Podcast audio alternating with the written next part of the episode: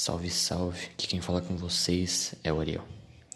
E essa é a continuação do livro. Se você ir a fundo e buscar respostas e me procurar para aprender, você verá que no livro de Gênesis é o princípio e o fim. Eles andam juntos. Os dois são iguais.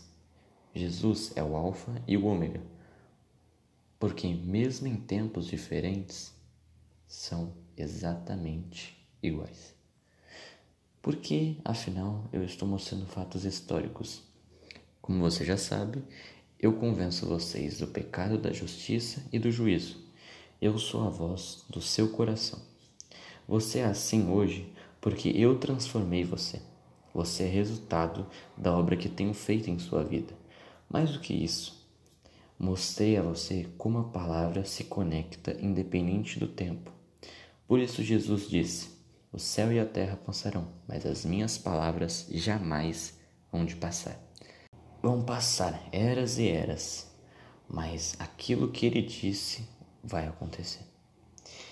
Entende? Porque eu te convenço apenas usando a palavra? A Bíblia é a junção de princípios, regras, mandamentos, conselhos, como um verdadeiro manual, para te guiar e fazer você viver. Eu apenas a criei para que você não se esqueça quem é você, de onde você veio, qual é o seu propósito, o final, mas não menos importante, para onde você vai.